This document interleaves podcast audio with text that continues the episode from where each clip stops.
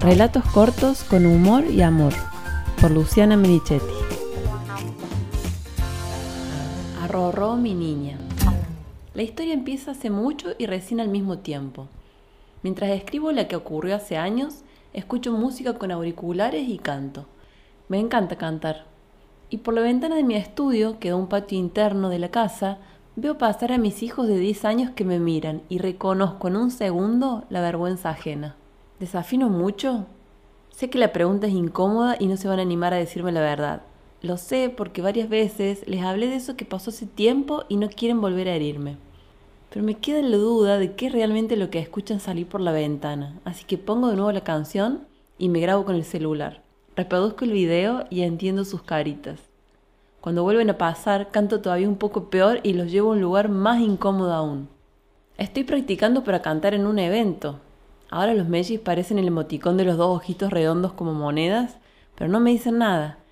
Se quedan esperando más información o la risa mía aclarando que es un chiste. Les vuelvo a preguntar. ¿Qué onda? ¿Cómo suena? Me falta practicar, ¿eh? Bien, dicen a coro y se van. Ellos saben que yo no me animo a cantar en los karaokes porque cuando tenía unos ocho años la maestra de música de la escuela me pidió al frente de todos mis compañeros que me fuera al fondo del coro porque desafinaba mucho. Estoy segura que tenía razón, pero la forma fue muy brusca. Yo era muy tímida y roja como un tomate me escondí aguantando el llanto atrás de todos. En ese momento la odié y me alegré cuando al poco tiempo se fue a otra escuela. Pero en séptimo grado me subí a un escenario a cantar We Are the World la maestra de lengua nos había pedido que en grupos preparáramos una performance y con mis mejores amigas elegimos esa canción que es divina. Ellas tres cantaban muy bien y como éramos inseparables, yo también fui una de las solistas. Sin detenerme en lo mal que canté, sobre todo porque mientras más agudo las notas, más desafino, rescato el poder de esa amistad. Como el deseo de cantar con ellas, de llevar adelante nuestro proyecto, le ganó el complejo despertado por la señorita de música. Además, yo sabía que mis amigas sabían que les arruinaba el cuadro, pero no les importó. No nos importó. O no se habrán animado a decírmelo. Ahora me lo pregunto. Como sea, me quedaré con que cantarlas juntas nos pareció más importante. Aunque también lo hice porque me impulsaba la ilusión de saber cantar. Durante algunos años fui a guitarra. Nadie me decía que mi talento no era la música y yo seguía insistiendo. Cuando supe que la canción favorita de mi abuelo Victorio era Merceditas, me empeciné con aprenderla. Una tarde le caí de visita guitarra en mano y se la canté. Él tampoco me dijo que eso no era lo mío.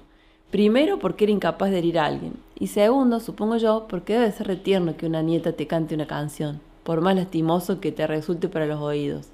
Mi hermana más grande cantaba con mucha dulzura. Le sacaba sonidos muy agradables a la guitarra. Algunas noches tocaba en la cama antes de dormirnos y otras en la cocina con mi papá emocionado hasta las lágrimas. Yo la admiraba, la adoraba, la envidiaba.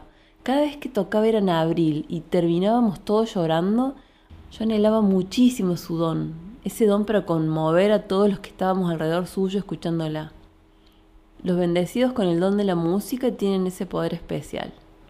A los 16 o 17 años, un amigo que tenía una banda me preguntó si sabía cantar.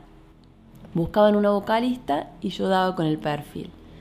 Me imaginé con mis pelos largos y enrulados subido en escenario, haciendo vibrar al público, y con un dolor en el alma le dije la verdad. Maxi, soy un perro. Y aceptando que el seño de música estaba en lo cierto, di por concluida mi no carrera musical. Pero como los perros, tengo el oído muy sensible. No soporto los ruidos ni los gritos. Amo el silencio y disfruto la música muchísimo, eligiendo con cuidado las canciones, porque cuando las escucho me dejo arrastrar. Mi fascinación también tiene que ver con que aunque preste mucha atención, no logro descifrar ni notas ni instrumentos. La mayoría de las veces ni siquiera puedo registrar la letra. En los oídos entra todo junto, una sola cosa maravillosa.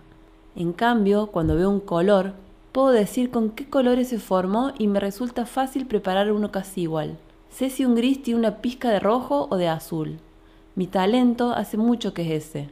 En la época en que la seña me mandó al fondo del coro, había otras maestras elogiando mis dibujos.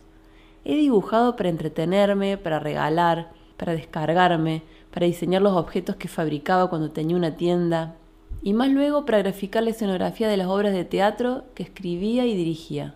Cuando me decidí a publicar los relatos, por primera vez dibujé y pinté con la intención de que fueran vistos por más gente.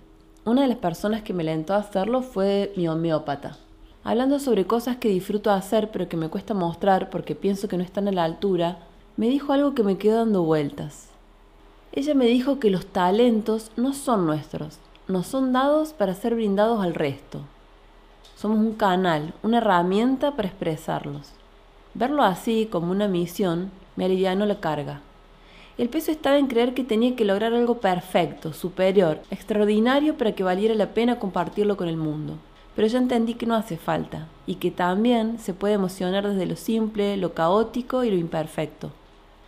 A mi hermana mayor, para sus 40 años, le regalé el clásico video con fotos y filmaciones. En la primera parte, la de las fotos de su infancia, en vez de usar una canción, grabé a nuestra mamá cantando el arrorro. Ella es tan desafinada como yo, sin embargo, logramos un clima profundamente íntimo y delicado, que nos conmovió a todos. No hacía falta hacerlo perfecto, bastaba hacerlo desde el alma. A la seño de música no le tengo más bronca. Hubiese preferido que me explicara que no todos tenemos los mismos talentos o que me enseñara a hacerlo mejor.